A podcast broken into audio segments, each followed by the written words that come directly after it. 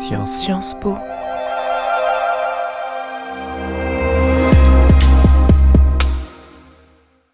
Nous sommes en août 2022 et l'anthropologue Philippe Descola s'interroge sur ce que nous inspirent les mondes à venir. Vous êtes dans notre emblématique Amphiboutmi. Prenez place et préparez-vous à écouter l'une des grandes conférences de Sciences Po.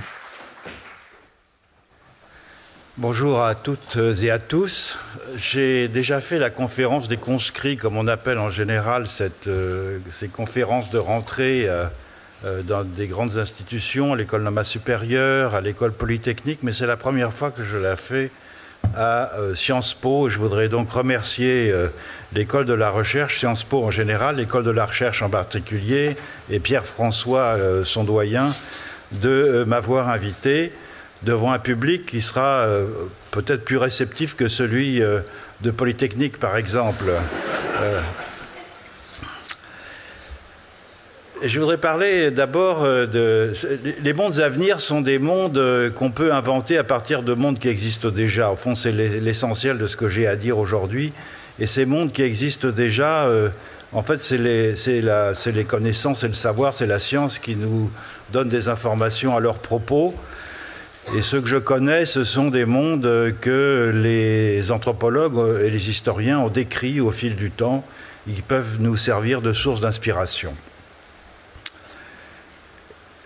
L'idée de cosmopolitique est revenue euh, depuis quelque temps, elle est devenue en vogue, non pas au sens classique euh, pour certains d'entre vous euh, qui ont lu Kant euh, comme ce qui euh, qualifie les conditions d'un projet de paix mondiale impliquant euh, l'universalité des règles nécessaires pour que les humains, quelle que soit leur position sur la planète, puissent mener une vie civilisée,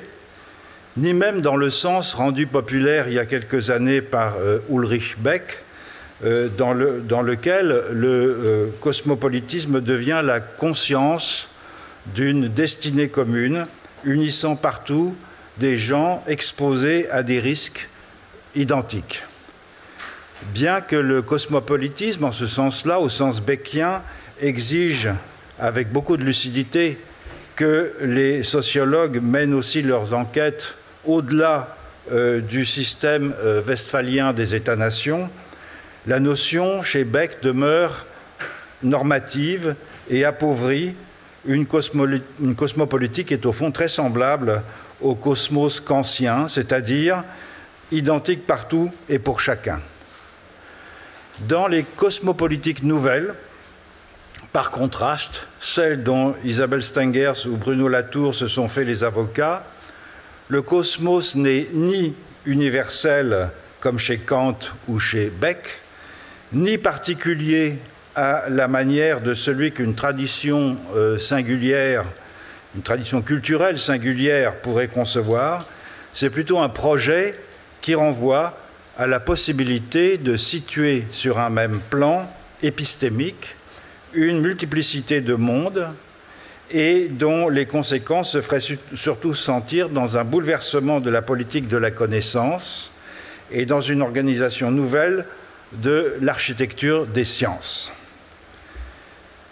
c'est dans un sens encore différent que j'emploie le terme cosmopolitique, un sens qui est beaucoup plus terre à terre et sans doute plus fidèle à son étymologie, à savoir comme le genre d'opérateur qui relie des mondes et qui parvient à assembler et à articuler des êtres et des relations qui paraissent pourtant exister dans des plans ontologiques incommensurables. Or, et c'est l'anthropologue qui parle ici, vous l'aurez compris, ces opérateurs, ils diffèrent grandement selon les modalités qui structurent la variété des assemblages d'humains et de non-humains dont les documents historiques et ethnographiques nous offrent un témoignage kaléidoscopique d'une extraordinaire richesse. Le regard éloigné, pour reprendre la formule célèbre de Claude Lévi-Strauss, c'est la perspective que l'anthropologue est en mesure d'adopter lorsque elle ou il s'attache à rendre raison de la diversité étourdissante des régimes ontologiques sous lesquels toutes sortes d'êtres sont associés, y compris le régime au sein duquel il ou elle opère. Et les cosmopolitiques sont donc les formes que prennent ces associations, chacune constituant un cosmos au sens originel de monde et d'ordre, parfaitement viable, au moins pendant un temps, pour ceux qui l'habitent. Avant de développer cette idée, toutefois, je voudrais dire quelques mots sur la nature et les motifs du projet général de reformulation des concepts anthropologiques dans lequel je me suis engagé au cours des 20 dernières années. L'une des motivations principales de cette entreprise théorique est d'approfondir le travail de critique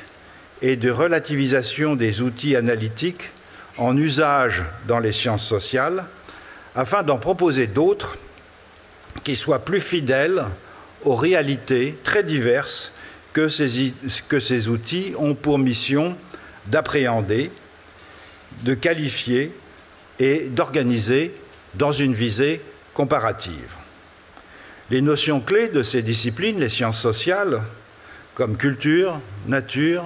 société, histoire, économie, politique, religion, art, tous ces concepts que vous manipulez déjà, que vous allez apprendre encore à manipuler au cours de vos études, ont permis en effet d'éclaircir notre euh, condition collective d'Européens et de mettre des mots sur des réalités qui étaient en train de prendre une autonomie perceptible entre le début du XVIIIe siècle et la fin du XIXe, une période euh, cruciale durant laquelle ont été forgés les principaux concepts qui ont permis à l'Europe de se définir réflexivement en tant que collectif ancré dans un processus historique. Ces concepts sont donc sauf transhistoriques. Ils sont au contraire le produit d'une histoire sociale et singulière et, culturelle pardon, tout à fait singulière. Ainsi liés de façon intrinsèque au destin sociopolitique de l'Europe moderne, ces concepts ont ensuite été réemployés par les sciences sociales pour décrire et pour expliquer des euh, collectifs non européens comme si leur validité descriptive était universelle. Or, cette euh, conviction tranquille que nos sociétés pourraient servir d'étalon, quand je dis nos, je parle en européen évidemment, que nos sociétés européennes pouvaient servir d'étalon pour qualifier toute forme d'association, est en réalité liée à l'idéologie évolutionniste dominante dans cette période et qui voyait tous les groupes humains comme destinés à parcourir les mêmes étapes pour devenir peut-être un jour, et avec l'aide bien sûr de la colonisation, des sociétés, entre guillemets, analogues à celles que l'on trouvait en Europe, avec le même genre d'institutions, le même genre de découpage entre des champs économiques, politiques, idéologiques, etc. En attendant, ces sociétés, entre guillemets, n'en étaient que des préfigurations imparfaites dans lesquelles les ethnologues s'efforçaient de discerner la forme encore brouillée de leur future réalisation en tant que société complète, analogue aux nôtres. Il y a donc là un paradoxe constitutif de l'anthropologie moderne. L'eurocentrisme des concepts qu'elle emploie, qui est parfois revendiqué de façon militante par certains anthropologues comme un gage de scientificité au nom d'un universalisme positiviste dont leur discipline serait la garante sourcilleuse, cet eurocentrisme signale au contraire une amputation du principe du relativisme qui avait été mis en œuvre par l'ethnologie dès le début du XXe siècle. Le relativisme, entendu ici bien sûr comme une méthode et non comme une règle morale, qu'avait développé la première génération d'ethnographes de terrain,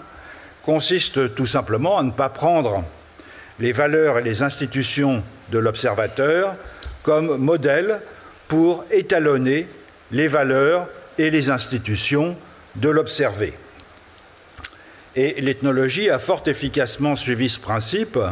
par exemple lorsqu'elle a décrit et analysé les systèmes de parenté et les formes d'organisation de la famille,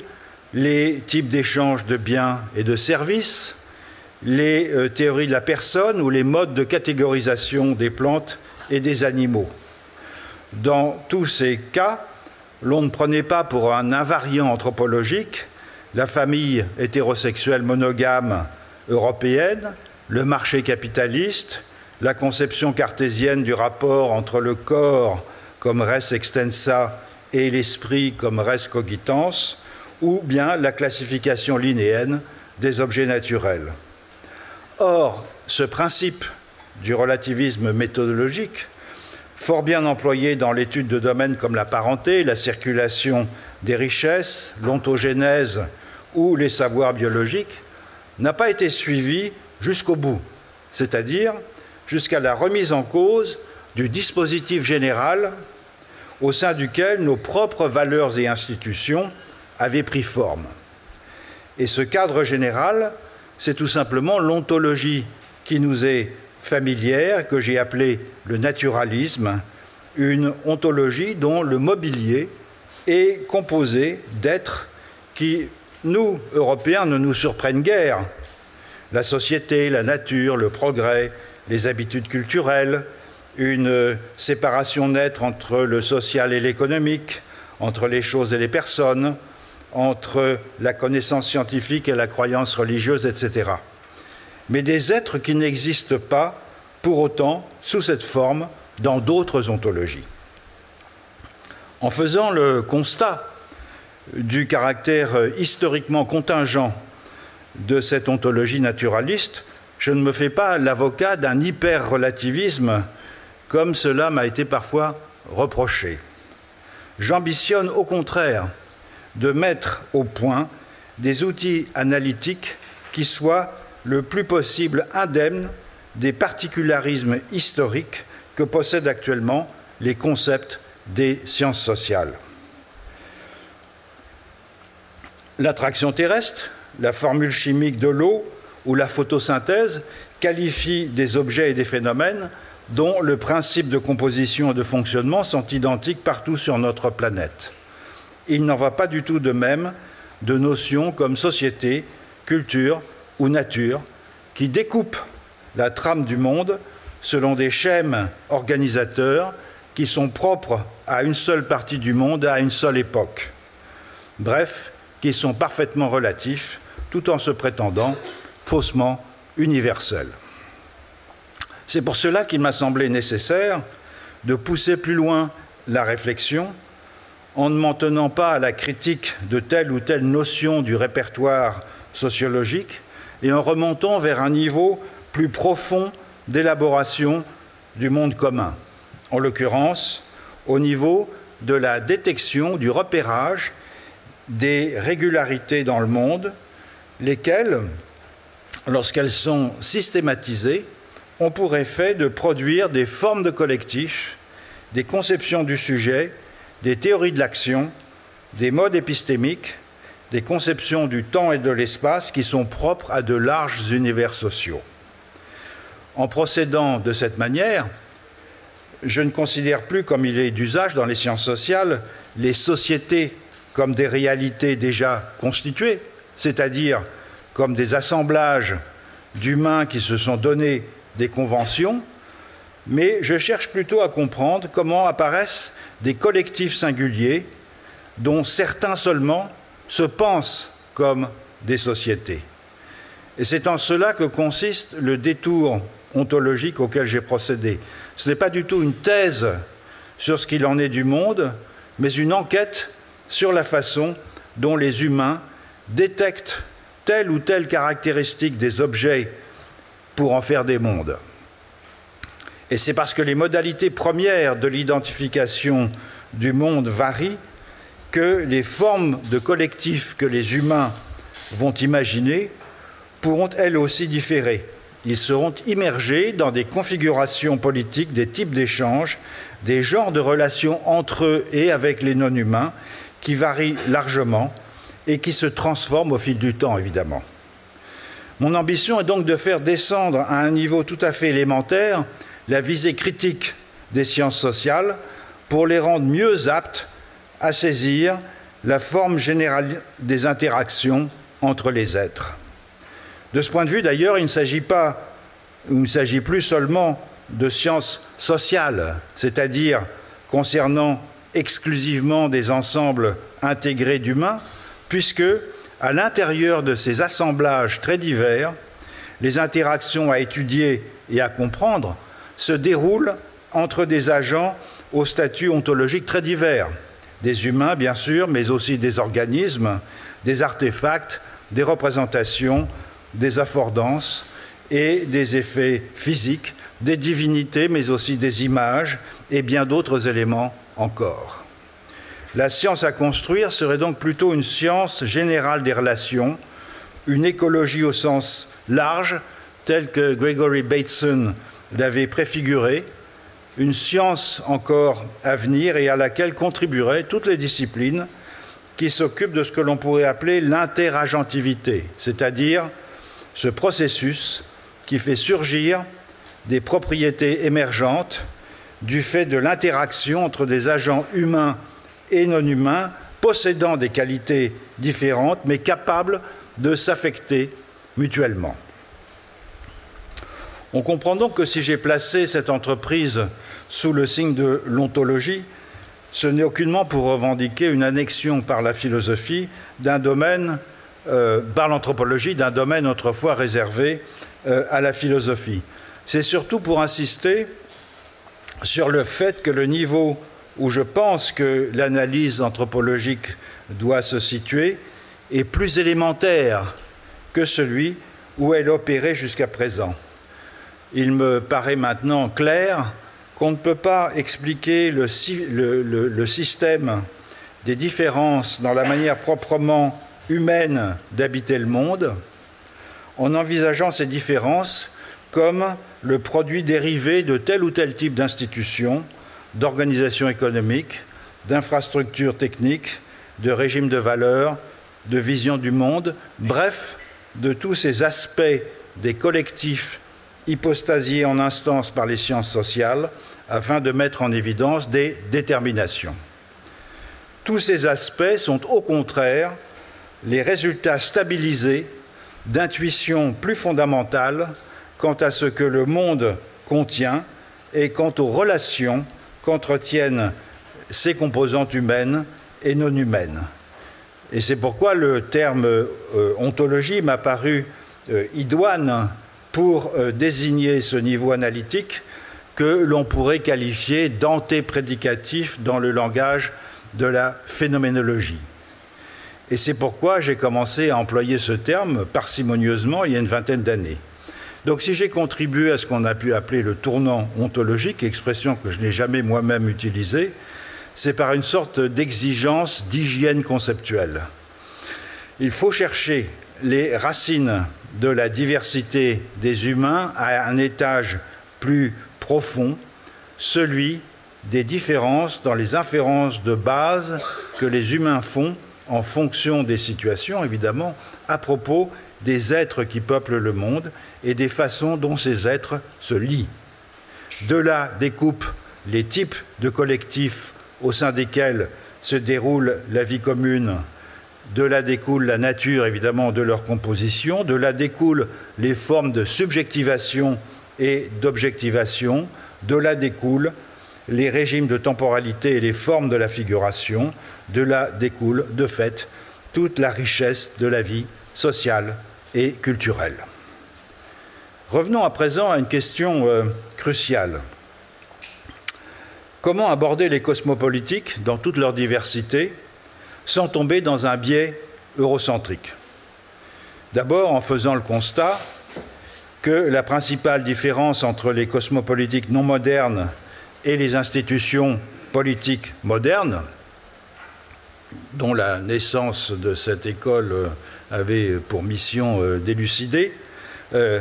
ce, cette, ces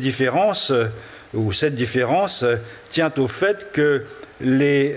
cosmopolitiques non modernes sont en mesure d'intégrer les non-humains dans les collectifs ou de voir dans les non-humains des sujets politiques agissant dans leur propre collectif, tandis que les seconds, les institutions politiques modernes, confinent les non-humains à une fonction d'entourage, de ressources ou de support à l'activité symbolique. Autrement dit, les genres d'êtres communs qui en résultent ne sont pas ceux avec lesquels nous, les modernes, nous nouons euh, ordinairement des liens sociaux habitués que nous sommes à vivre dans des collectifs exclusivement composés de personnes humaines. Ailleurs, ce sont au contraire des associations d'humains et de non-humains qui peuvent prendre des formes extrêmement différentes. Je vais donner un exemple. Si l'on examine attentivement quelles sont les composantes de ce que les ethnologues appellent un groupe de filiation, ça fait partie des, choses que nous étudions depuis euh, l'origine de l'ethnologie. Un clan, un lignage, un cible, toute autre unité euh, analogue, non pas telle que l'anthropologie euh, les a définis, à savoir un ensemble d'humains issus d'un ancêtre commun, mais tel que le conçoit un peuple où de semblables unités existent, alors on s'aperçoit que ces unités euh, contiennent en fait bien plus que des humains. J'en prendrai rapidement euh, un exemple. C'est le cas de ce que l'on appelle dans les Andes un Ayllu. Dans la littérature euh, ethnographique, le terme quechua Ayllu est traditionnellement défini comme un groupe de parenté, un lignage ou une communauté autochtone possédant une assise territoriale et s'engageant dans des actions communes, notamment des actions rituelles. Or, lorsque l'on regarde en détail l'ethnographie des communautés andines, il est évident qu'un aïou est beaucoup plus qu'un groupe humain. Il comporte aussi des plantes, des animaux, des esprits du lieu et bien d'autres choses encore. Écoutons ce que dit à ce propos Justo Ocha, un informateur de Marisol de la Cadena dans la région de Cusco. Je le cite. Un aïou est comme un tissu. Et toutes les choses du monde, les gens, les animaux, les montagnes, les plantes, sont comme des fils qui forment les motifs. Les êtres de ce monde ne sont pas seuls. De même qu'un fil tout seul n'est pas un tissu, un humain est toujours en aïou avec d'autres êtres. C'est cela, aïou. Fin de la citation. Autrement dit, dans le clan, le lignage, le groupe totémique ou l'Aïliu, il y a toujours beaucoup plus que des hommes, des femmes et des enfants vivants et morts. Et il y a aussi des animaux, des plantes, des territoires, des divinités, des esprits, des sanctuaires, des images, des agents pathogènes, des savoirs et des savoir-faire et mille autres choses encore nécessaires à la vie. Et ces composantes, elles sont présentes dès l'origine. Elles sont constitutives de l'unité mixte que forment ces segments et non pas rajoutées comme après coup, comme un décor suggestif pour le théâtre des actions humaines ou comme de simples pourvoyeurs de métaphores pour mieux euh, exprimer la socialité de ces actions, ainsi que les sciences sociales ont tendance à les traiter. Donc l'idée selon laquelle euh, l'unité d'analyse de l'anthropologie est fournie par les seuls humains constitue ainsi un blocage. Un blocage qui a obscurci l'analyse des dimensions proprement politiques de la vie collective ailleurs que dans les sociétés modernes. Il y avait certes des raisons à cela, et même de bonnes raisons. L'anthropocentrisme de la modernité plonge ses racines philosophique, comme on le sait, dans la lutte contre l'ordre organique de l'Ancien Régime, qu'accompagne cette lutte le développement de la valeur accordée à l'individu, devenu socle de toute légitimité, ce qui a eu pour résultat de promouvoir des institutions et des régimes d'existence en rupture franche avec les assemblages pré-révolutionnaires. Que s'est-il passé en effet du point de vue de la recomposition des rapports entre humains et non-humains entre la fin du XVIe et le XIXe siècle? D'abord en Angleterre, puis dans le reste de l'Europe et en Amérique du Nord. Les segments hiérarchisés des collectifs à ordre statutaire se sont décomposés pour libérer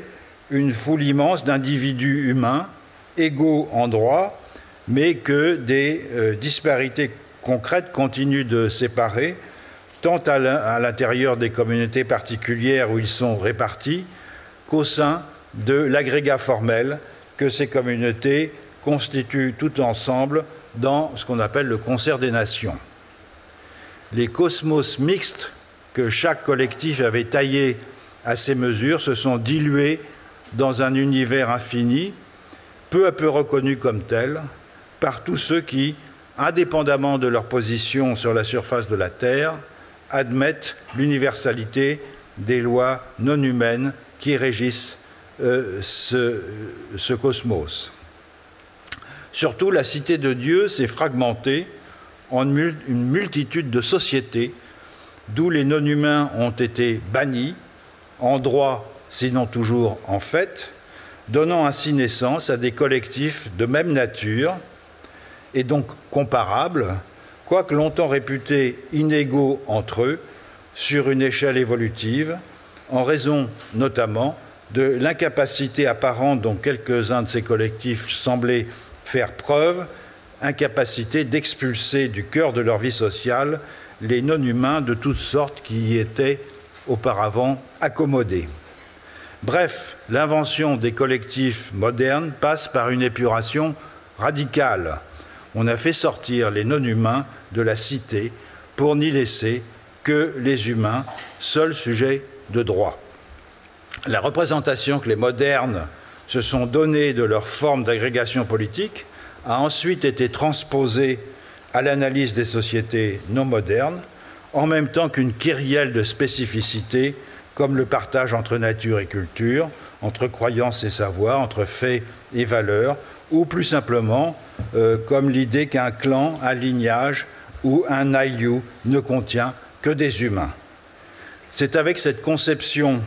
à la fois eurocentrique et anthropocentrique du politique que je souhaite rompre. Il faut pour cela, notamment lorsque, comme c'est le cas euh, pour moi au cours de ces dernières années, l'on s'intéresse au rapport des humains avec les lieux qu'ils habitent, se défaire de bien des préjugés, c'est-à-dire prendre conscience de ce que les concepts que nous employons d'ordinaire pour décrire des collectifs non modernes qualifient des situations qui sont pour l'essentiel caractéristiques des sociétés modernes. Je n'en donnerai que deux brefs euh, exemples. Le premier concerne l'idée d'appropriation en général et plus particulièrement d'appropriation d'un territoire. C'est une notion qui a beaucoup servi évidemment aux anthropologues, aux historiens et aux géographes pour définir, indépendamment des situations historiques et des usages locaux, les rapports d'un collectif au lieu qu'ils habitent alors que cette notion est assez typiquement le produit d'un système juridique et philosophique qui est tout à fait caractéristique de la période moderne. Depuis le début du mouvement des enclosures en Angleterre, l'Europe d'abord, d'autres parties du monde ensuite, n'ont cessé de transformer en marchandises aliénables et appropriées de façon privative une part toujours croissante des milieux de vie, ce mouvement de mercantilisation, qui n'a pourtant rien d'universel, euh, a été en partie rendu possible par une conception de l'appropriation comme euh, l'acte par lequel un individu euh, ou une communauté devient le titulaire d'un droit sur une composante du monde, conception qui est étroitement liée à la philosophie politique moderne telle qu'elle a été développée notamment à partir du droit romain, mais aussi au XVIIe et au XVIIIe siècle, notamment en Angleterre, par exemple, à travers ce qu'on a appelé la théorie de l'individualisme possessif. Or, cette euh, configuration n'a guère de sens pour ce qui est du rapport à la terre des collectifs non modernes, ne serait-ce qu'en raison du fait que, par exemple, dans beaucoup d'entre eux, notamment les royautés non européennes, le pouvoir du souverain porte sur le contrôle des humains ou sur le contrôle de la fécondité cosmique et non directement sur le contrôle de la Terre comme ressource productive. Mais c'est aussi la notion même de territoire qu'il faut interroger, car dans un contexte non moderne, un territoire correspond rarement à ce que l'on a pris l'habitude de concevoir sous ce terme depuis l'émergence du système westphalien, à savoir une portion d'espace sur laquelle euh, un État exerce sa souveraineté et dont les limites stables sont reconnues par des États voisins. Il est en effet courant qu'un même espace physique puisse être utilisé comme territoire par différents groupes humains, de même qu'un collectif peut utiliser euh, différents euh, espaces constituant un territoire discontinu. Et ce n'est pas tellement inattendu, puisque c'est quelque chose qui était très commun dans notre passé euh, médiéval. En outre, l'usage d'un territoire n'est pas sous l'emprise des sols humains. Il est aussi dépendant d'une foule de non-humains semblant manifester une puissance d'agir autonome. Divinité, esprit, génie, ancêtres, fantômes, plantes, animaux, éléments du relief, météores, avec lesquels les humains doivent composer ou dont ils dépendent. On ne peut pas simplement les mettre de côté comme un entourage symbolique.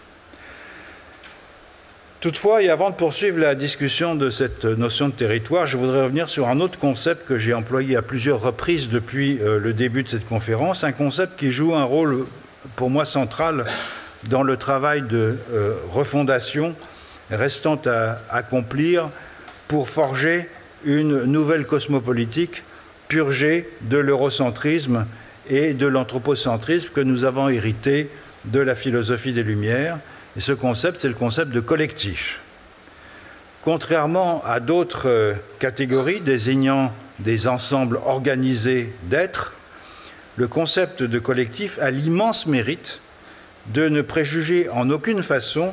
du contenu de ce qui est associé, ni des modes de l'assemblage.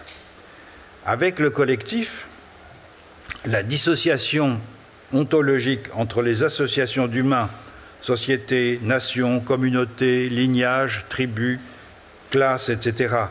et les regroupements de non-humains, espèces, ardes, bandes, filières techniques, panthéons, collections, etc., cette dissociation n'a plus lieu d'être. Ce n'est pas que toutes les formes d'association soient identiques, bien au contraire, mais leur typologie ne repose plus sur la distinction de principes entre humains et non humains qui fondent le régime de la modernité. Alors comment définir un collectif? J'ai emprunté la notion initialement à Bruno Latour, qui a longtemps enseigné dans cette maison, mais l'emploi que j'en fais est différent du sien. Pour Latour, le collectif, c'est le produit d'une action littérale de collecte, au moyen de laquelle les divers types de forces et d'êtres sont associés. C'est donc un processus et même un projet indissociable de la théorie de l'acteur réseau dont il constitue l'un des principaux outils et qui consiste à assembler des entités hétérogènes et non encore réunies ensemble pour éprouver la pertinence de leur assemblage. Cette entreprise, donc, euh, aux yeux de Bruno Latour, est expérimentale et elle vise à raccorder des associations d'humains et de non-humains qui ne sont plus divisées euh, a priori par le grand partage entre le domaine de la nature et celui de la société. Le collectif latourien désigne donc une dynamique à la fois épistémique, métaphysique et politique de composition progressive d'un monde commun qui fait fi des deux attracteurs habituels de la modernité, la nature et la société. De ce fait, aucune euh, spécification initiale n'est requise quant aux êtres qui intègrent le collectif et quant aux relations qui les unissent. En définitive, le collectif, en ce sens, est ce qui justifie le travail d'investigation parce que sa nature et sa composition ne sont jamais connues à l'avance. Donc le collectif latourien, ce n'est pas un objet substantif, ce n'est même pas un principe de composition, mais c'est un procédé visant à reproduire dans une analyse le mouvement même de recrutement de l'ensemble d'humains et de non-humains que l'analyste s'est donné pour objet d'étude et le citoyen pour matière à expérimentation, un ensemble qui, si tout va bien, pourrait devenir une nouvelle forme d'existence politique, c'est-à-dire s'élargir à d'autres actants humains et non humains. Alors, il faut reconnaître le très grand euh, intérêt euh, du collectif latorien, ainsi euh, je viens brièvement de, synthétiser, qui rencontre, des assemblages réels d'êtres sans opérer de discrimination ontologique en leur sein. Il me semble toutefois que réduire le collectif au seul processus de collecte entrepris par les modernes afin de dépasser leurs conditions divisées revient à se priver de tout ce que les non-modernes peuvent nous enseigner en la matière. Car envisager que des humains et des non-humains sont associés dans des totalités régies par des principes unitaires,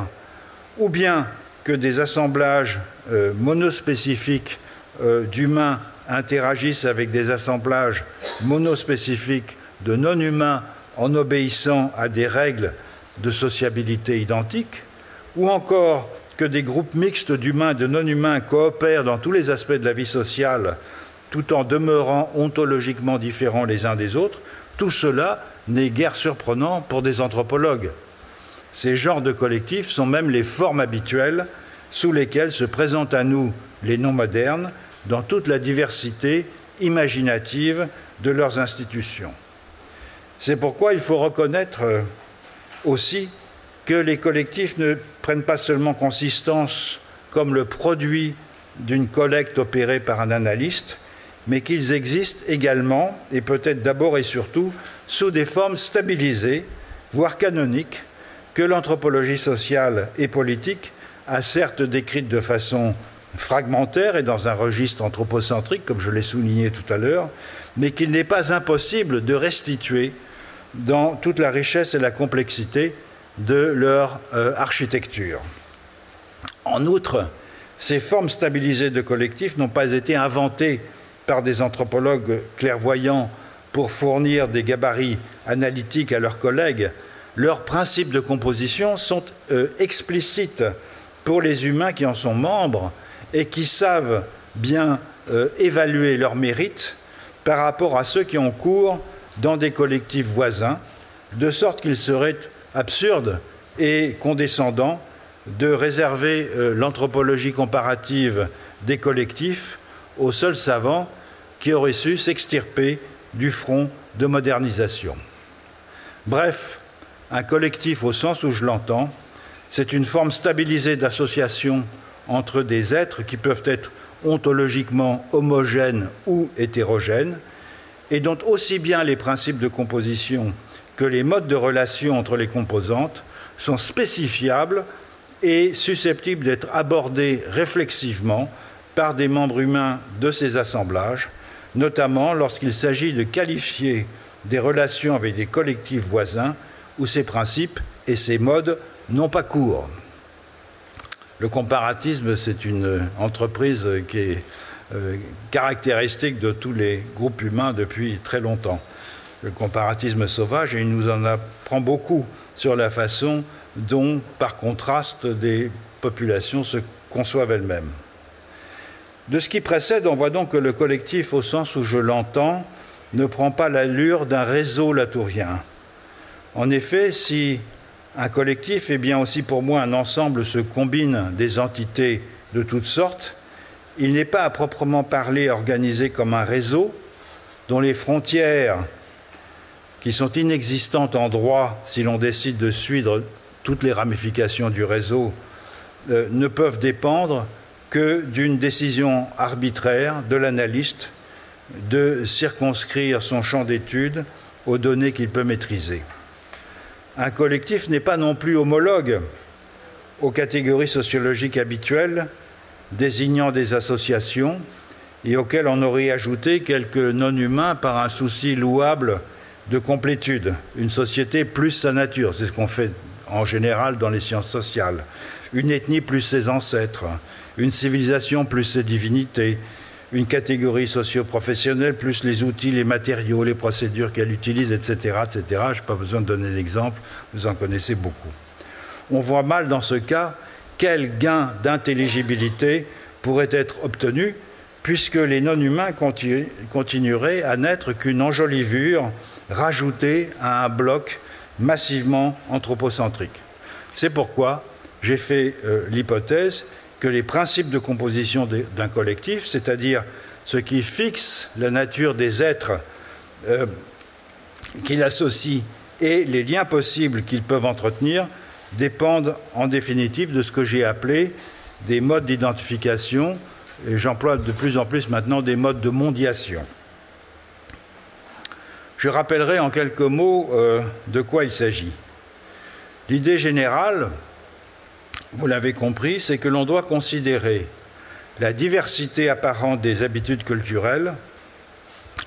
comme le produit de processus différenciés de mondiation, c'est-à-dire de manière d'actualiser la multitude de qualités, de phénomènes, d'êtres et de relations qui peuvent être objectivés par les humains au moyen des filtres ontologiques qui leur servent à discriminer entre tout ce que leur environnement offre à leur appréhension. J'ai appelé mode d'identification, mode de mondiation, ces filtres ontologiques qui structurent la mondiation, en reprenant cette idée euh, exprimée par Mauss, que je cite Mauss, Marcel Mauss, l'homme s'identifie aux choses et identifie les choses à lui-même en ayant à la fois le sens des différences et des ressemblances qu'il établit. Il faut donc envisager ces modes d'identification comme des schèmes cognitifs et sensorimoteurs, incorporés et développés lors de la socialisation dans un milieu physique et social particulier, qui fonctionnent comme des dispositifs de schématisation de nos pratiques, de nos intuitions et de nos perceptions, sans mobiliser un savoir discursif. Autrement dit, c'est ce genre de mécanisme qui nous permet de reconnaître certaines choses comme significatives et d'en ignorer d'autres, d'enchaîner des séquences d'actions sans avoir à y réfléchir, d'interpréter d'une certaine manière des euh, événements et des énoncés, de canaliser nos inférences quant aux propriétés des objets présents dans notre environnement. Or, malgré la diversité des qualités que l'on peut détecter dans les êtres et les choses, ou que l'on peut inférer à partir d'indices offerts par euh, leur apparence et leur comportement, il est plausible de penser que les, les façons dont ces qualités s'organisent ne sont pas très nombreuses. Nos jugements d'identité, c'est-à-dire la reconnaissance de similitudes entre des objets ou des événements, ces jugements ne peuvent dépendre de, de comparaisons analytiques menées terme à terme. Pour des raisons d'économie cognitive, ces jugements doivent pouvoir s'opérer rapidement et de façon non consciente, par induction, à partir de schèmes partagés, qui sont autant de dispositifs permettant de structurer les qualités perçues et d'organiser les comportements. Donc à partir d'une expérience de pensée assez simple, euh, j'ai fait l'hypothèse qu'il n'y avait pas plus de quatre modes d'identification, quatre modes de mondiation, c'est-à-dire de manière de systématiser les inférences ontologiques, chacune étant fondée sur les genres de ressemblance et de différence que les humains décèlent entre eux et les non-humains sur un double plan physique et moral. En effet, face à un autrui quelconque, humain ou non humain, je peux supposer que cet autrui possède soit des éléments de physicalité et d'intériorité identiques aux miens, et j'ai appelé cela le totémisme, soit que son intériorité et sa physicalité soient distinctes des miennes, et j'ai appelé ça l'analogisme, soit encore que nous avons des intériorités similaires et des physicalités hétérogènes, et j'ai appelé ça l'animisme, soit que nos intériorités soient différentes et nos physicalités analogues, et j'ai appelé ça le naturalisme, c'est-à-dire le régime sous lequel nous vivons, nous, modernes. Je ne vais pas revenir sur le détail de ces modes d'identification dont j'ai décrit les caractéristiques dans plusieurs de mes livres. Ce qui euh, m'importe surtout depuis quelques années, c'est d'éprouver la pertinence de ces schèmes en examinant leur rendement analytique pour rendre compte des variations structurelles dans des champs de pratique et de représentation très divers. L'un de ces champs euh, correspondant à ce que l'on appelle euh, traditionnellement l'anthropologie sociale et politique, c'est la variété des façons selon lesquelles les modes d'identification conditionnent les formes d'association réunissant humains et non humains dans des assemblages spécifiques. Il m'a donc paru euh, utile d'envisager comment l'animisme, le totémisme, le naturalisme et l'analogisme s'instituent dans des ontologies qui privilégient tel ou tel de ces modes comme principe d'organisation du régime des existants, et comment chacune de ces ontologies, à son tour, préfigure un genre de collectif plus particulièrement adéquat au rassemblement dans un projet commun des types d'êtres qu'elle distingue et à l'expression euh, complémentaire de leurs propriétés, des propriétés de ce type d'êtres dans la vie pratique. La démarche, vous le voyez, est euh, franchement ontologique. À rebours de l'approche de Durkheim, pour qui j'ai par ailleurs beaucoup de respect, euh, la plus commune encore à présent dans les sciences sociales, ne serait-ce que par prétérition, à peu, près tout le monde est durkheimien sans le savoir, ce ne sont pas, à mon avis, les catégories dominantes de la vie sociale qui servent ici de gabarit pour penser le monde, selon la fameuse formule la religion, c'est la société transfigurée, ce sont au contraire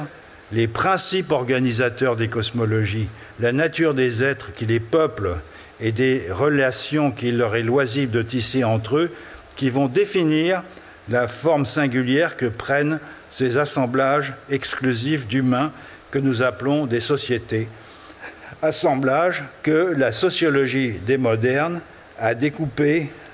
euh, à la hache dans le tissu du monde pour en faire le modèle de toute existence collective, parce qu'ils étaient plus visibles que les autres du fait qu'ils se définissaient euh, précisément de façon réflexive par ce qu'ils excluent. Pour échapper donc à cette explication circulaire, dans laquelle c'est la morphologie sociale déjà constituée qui serait à l'origine des catégories qui la constituent, il est préférable d'admettre que ce sont des principes plus élémentaires, analytiquement antérieurs aux catégories sociales, qui engendrent les assemblages d'humains et de non-humains, que j'appelle des collectifs, et qui conditionnent les caractéristiques de ces collectifs. Bref, c'est le niveau ontologique et cosmologique, si vous voulez, qui détermine et explique le niveau sociologique et non l'inverse. Donc il y a une grande réforme à entreprendre à Sciences Po peut-être dans l'enseignement, en introduisant peut-être un petit peu d'anthropologie. Comment étudier cela? Comment appréhender les euh, collectifs selon la manière dont ils sont conceptualisés et vécus par ceux qui les composent, et non en les faisant rentrer dans le lit de Procus de la sociologie des modernes Évidemment par des enquêtes empiriques, ça va de soi. La question sociologique est au premier chef une question d'inventaire et, comme on disait jadis, de physique sociale. Quel être est associé avec quel autre, ou au contraire séparé de lui, de quelle façon, par quel type de lien, pour quel motif, et pour mener en commun quel type d'action? Sans doute la réponse à certaines de ces questions ne peut-elle provenir que de la partie humaine des collectifs Ça va de soi. Je parle beaucoup des non-humains, mais euh, il est difficile de faire parler les non-humains. Il serait illusoire de penser que les volcans, les lacs, la Pachamama et les troupeaux de lama vont pouvoir nous expliquer comment ils conçoivent leur commune appartenance à un ailiou ou que les tapirs vont pouvoir nous décrire en détail les danses rituelles qu'ils sont réputés entreprendre lorsqu'ils habitent leur maison souterraine, loin du regard des humains. Le biais anthropocentrique est donc difficilement évitable,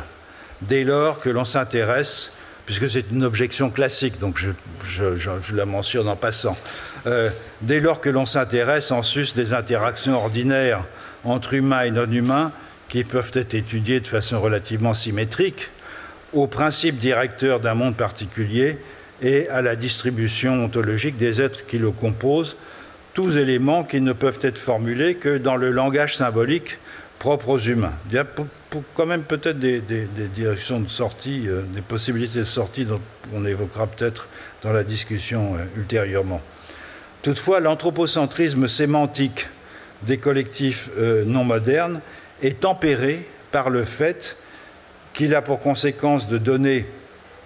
aux non-humains les plus divers une dignité d'agent, d'actant si vous voulez, et parfois de sujet, tandis que notre anthropocentrisme à nous, moderne, qui est ontologique et principiel, est au contraire conçu comme un principe ou un mécanisme a priori d'exclusion et de compartimentation. Donc la nouvelle approche dont je me fais l'avocat demande une redéfinition de la politique qui donne aux assemblages d'humains et de non-humains et aux conflits qui les traversent une expression qui ne, leur est pas encore vraiment reconnue en dehors de certains cercles savants. Comme l'a bien montré euh, Jacques Rancière dans son livre La mésentente, la politique moderne a exigé pour se déployer bien plus que des divisions entre humains donnant lieu à des affrontements ou à des débats. Elle s'est fondée en réalité sur une partition du sensible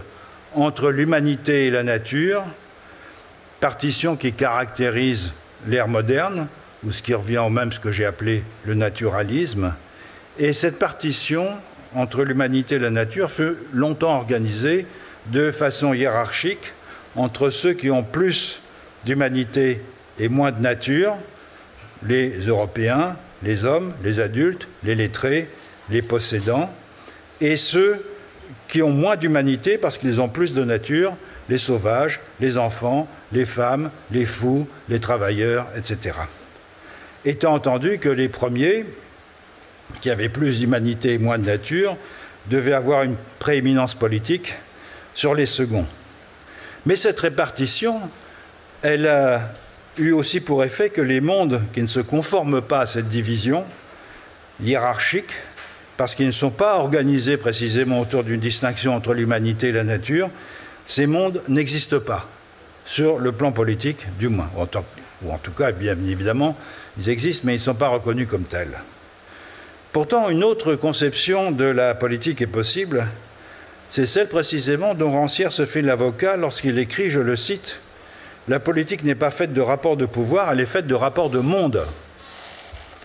Ce qu'il entend par là, d'une part, c'est que les rapports de pouvoir existent partout et dans toutes les sphères de la vie, de, sorte que l'on voit mal pourquoi l'expression de ces rapports relèverait de la seule politique. Mais c'est aussi, et je, cite encore euh, Rancière,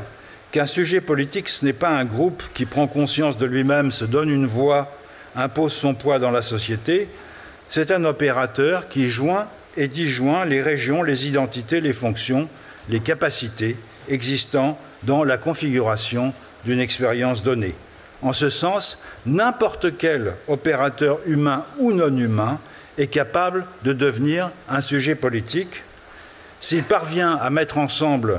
des choses qui n'ont pas au départ de connexion intrinsèque, notamment parce qu'elles ressortissent en apparence à des régimes ontologiques différents. Et c'est pour ça que l'anthropologie euh, nous apporte des expériences euh, intéressantes de ce point de vue-là et nous permet de comprendre pourquoi euh, certains agents non humains, un glacier par exemple, ou une source, peuvent devenir des agents politiques en ce sens très particulier. Et en ces temps où l'idée même de politique s'est affadie pour ne euh, désigner plus que des techniques de gestion des humains, l'exemple des collectifs non modernes que les anthropologues étudient nous rappelle que d'autres formes de composition des mondes sont possibles des formes qu'il ne tient qu'à nous de prendre en compte afin de créer des cosmopolitiques nouvelles que le moment présent exige avec urgence. Merci.